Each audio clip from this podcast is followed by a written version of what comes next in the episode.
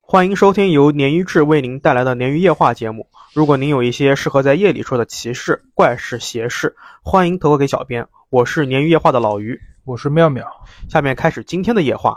好，欢迎收听本期的鲶鱼。欢迎回来。这一期是我们的紧急加播，为什么？是一个说正事的故事啊，也不是说故事，是一个事情啊。嗯八月二十七号，也就是几天前，上周在某红书啊上面的一个哎音乐某红这个不能讲，嗯知道吧？嗯嗯嗯就是我们的这个隔壁平台啊，啊，上面的音乐博主叫甜甜，发布了一则图文，然后这个图文火爆了，嗯是什么原因呢？这个文中他称啊，他被一个粉丝邀请吹笛，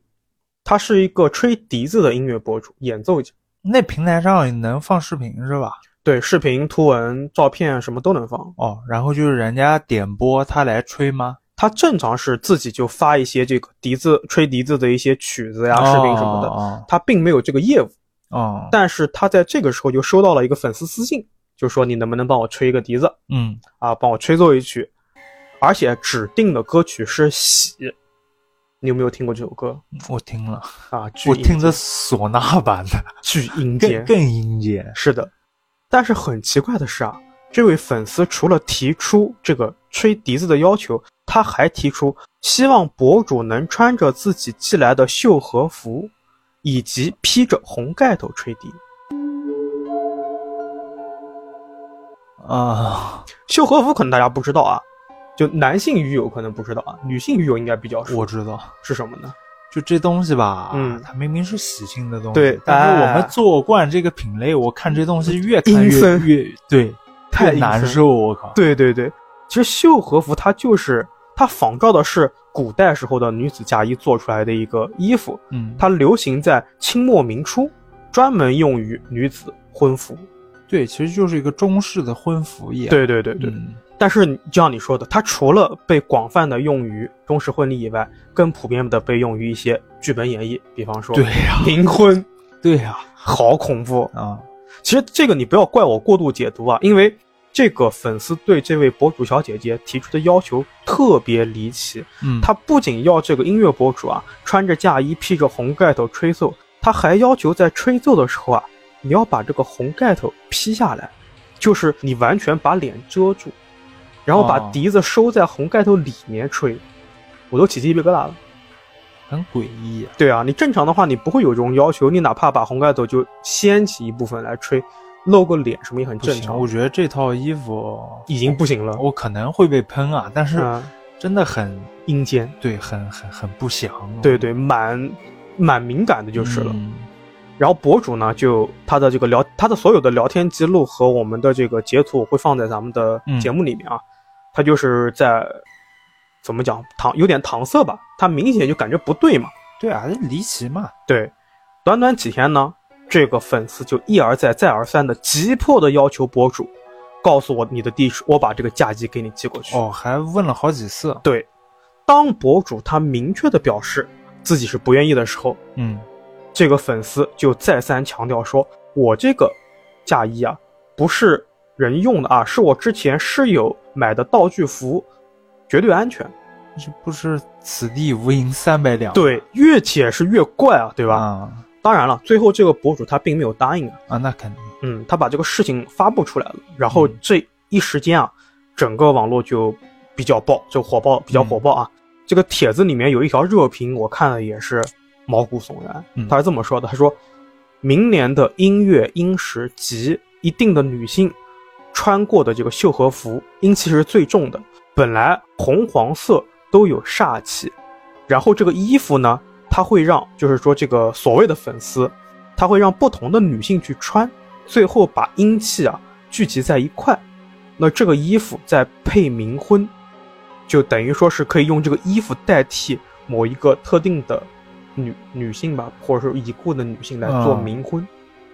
可能也不是针对这个，对，不是针对这个笛子博主的，对，因为配阴婚在咱们国家是明令禁止的嘛，所以他们用这种方式有点曲线救国的方式，但是很恶心人，很瘆人。不就像就是做下降头一样那种感觉，啊对对对，对对，是的。而且呢，这位博主在明确拒绝了粉丝邀请之后，这个粉丝立刻取关了博主。嗯，这个操作也比较奇怪。如果是真粉丝的话，你沟通不成，你这么快立马就取关了，也有点怪怪的。这个还好吧？还好是吧？现在人都是脆弱又敏感了。而且啊我我也拒绝过一些人，然后他们好像还没取关过鲶鱼。哦，这这么多人你都能分清楚，呃，头像和名字，只要不改名字，我能记这住。可能他只是嗯其，实没有那么邪，他只是有这种癖好，也有可能。对吧？也不对，好说就了奇怪的这种，嗯，是你屁啊，是吧？啊， 对吧对，但是陌生人之间，你虽说是粉丝嘛，嗯但是还是网上的陌生人嘛，对对这样对要求肯定很奇怪了。对，一定真的是要注意。嗯倒让我想起来，就是你刚刚问的那个问题，让我想起来，我们最近网易云又开始抽奖嘛，然后很多上一次参加过的人，他只要不改昵称和他的头像，我都记得，这是我奇怪的记忆那力。你也挺变态。啊谢谢你。好，我们再说回我们的这个事儿啊，嗯然后在评论区呢，我们看到有很多音乐博主跟舞蹈博主在这个评论区纷纷回复说，我们也收到过类似的邀请，要求他们穿上秀禾服去跳舞或者哎呦演奏。我靠而且指定配乐都得是这个戏。那由于该事件呢也被咱们 B 站的一些比较大的 UP 注意到了，嗯，所以说可以是一时激起千层浪，大家众说纷纭，说法不断。让我印象最深还有这么一条评价，他这样说：“他说，除了博主说的这个情况以外，让我联想起在日本动漫里面看过给偶像送白果酱的桥段，白果酱就是混入了男性的，嗯，你能想到吧？这是这是纯变态啊、哎是吧纯变态。然后他就说呢，他说我就觉得会不会那个衣服上也有什么东西？嗯而且我以前在网上乱逛的时候看过一些民俗帖，里面有不好的方式，就是通过一件旧衣服把不好的东西转移出去。谁在路上捡到、踩到或是开车压到，那这个东西就通过这个衣服转移给对转方。走了。对，转走了。就所以他这个留言的这个粉丝，他哪怕在路上开车，他连塑料袋都不去压。哦，那个他们煮中药倒的那嗯渣子是不是这个道理啊？对，但那个好像是一个没有那么坏的这种说法，还不会吗？就是呃，嗯、也好像也有点坏，就是说不是把大傻逼哦病以前散出去对，以前总看见，对，但这个好像是自古就有，嗯，现在倒不怎么看见了。对，因为现在你这个路上你到的话，清洁工会把它扫掉。嗯然后呢，我想起来一个关于这个评论，我想起来一个事儿，啊我不记得，我不知道你还记得啊，当时我们做过有一期稿子，嗯是我去参加了一个灵异聚会，嗯然后我在聚会上听到的故事，啊说是在豆瓣的这个叫做服饰区还是什么搭配搭配区啊穿搭区嗯人发的稿，一开始是这种感情帖，然后面慢慢的这个走向就变了，我记得那个故事。对，就是一个女的，她前男友嗯分手之后拿了她的内衣，贴身内衣，然后她就开始出现各种奇怪的状况了。然后她就通过微微博啊这个平台联系到了这个渣男的几任女朋友，他们啊都有、都被拿了。哎都被拿，而且状况还都很差。最惨的那个女友啊是健康出了严重的问题，嗯然后这个这个女豆瓣这个这吧伴友啊，嗯她就回忆起来，她之所以跟这个男朋友分手的直接原因，倒不是她劈腿，而是某一天夜里倒不是他劈腿还 行啊，劈腿她可其实能事情挺多啊。宽容宽容度比较大啊，哈，是她某天半夜起床，无意中看到了当时还处在恋爱关系中的这位男友啊，在月光下面摆出了奇怪的盘腿而坐的姿势，然后坐在一个不知道用什么液体画的圈子里面，然后她当时就汗毛炸裂，就啊下了决心分手了。所以这个东西我就是印象特别深，啊，就是分手积怨，然后对，像以前那种收集女友的头发、指甲对那对对种，对对对，就做一下降些头那哎些东西嗯这种事情。但我觉得就不多说了啊，有兴趣的鱼友可以去我们之前的节目里面考古啊，我真还记不得哪一期了，啊啊 可以看一看啊。挺前面的。对对，请前面的一期那时候录的还不太好呢，所以这个消息我看到这边啊，我第一时间想，你第一时间想到的是什么？就是看到可能被接运的或者接命的这种，就是这个帖子这个事儿，嗯，你第一反应是什么？攻击他。哦，就是你意思是攻击这个做这个坏事儿的人是吧？啊，其实不好讲了，人家，嗯，但是你说好几个博主都收到，我觉得，嗯而且很多好几个博主做了，你知道吗？啊，做了，录了，发了，我靠，他没想太多呗，对，没想太多。啊，我的第一反应，我觉得一般人第一反应是、哦我们一定要不做啊或者什么。我嗯第一反应是，那这些做了的人该多么的害怕。对啊，他可能之前这事儿录完就没事儿了，然后对这个事情又给就是对热度上来了，然后他看到之后，哇，人去傻了，我靠，对，人没了呀。嗯但是呢，我在这里说啊，可能我们有一些，我估计也有十多个了，被蛊惑上当的这个小姐姐 UP 主啊，或者是博主啊，在网上查到的这些只字片语，估计得这阵子是担惊受怕了。嗯我也希望能真的 B 站能把我们这个视频推给他们啊，希望他们能看到，不用担心，真不用担心。为这个事情呢，我不仅查阅了道教的相关典籍，我还问了我们一个道长与有正一的啊，也就是我们的王道长，嗯，他给出了相关的解答。我跟大家说完之后，我相信这些被蛊惑上当的这批 UP 主，肯定是吃了一颗定心丸了。这个我相信啊，广大鱼友还有我们的 UP 主跟老于一样，最关心的是这个人或者说这个组织利用这种行为会不会是在行使所谓的借运或者借命的行为。其实现实当中呢，借命并不是这么简单的，它不是那种网上说的啊，我拿到你什么东西就让你就说的行了啊，就行了，不是的，嗯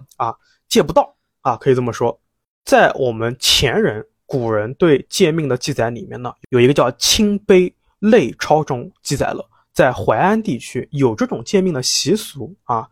它原文是这么写的啊：淮安居民之有病者，每至医药往效时，亲密弃友，乃有借寿之举，于是自结团体，往一城隍庙拜祷，各愿借寿一岁，以求延长病者之寿。啊，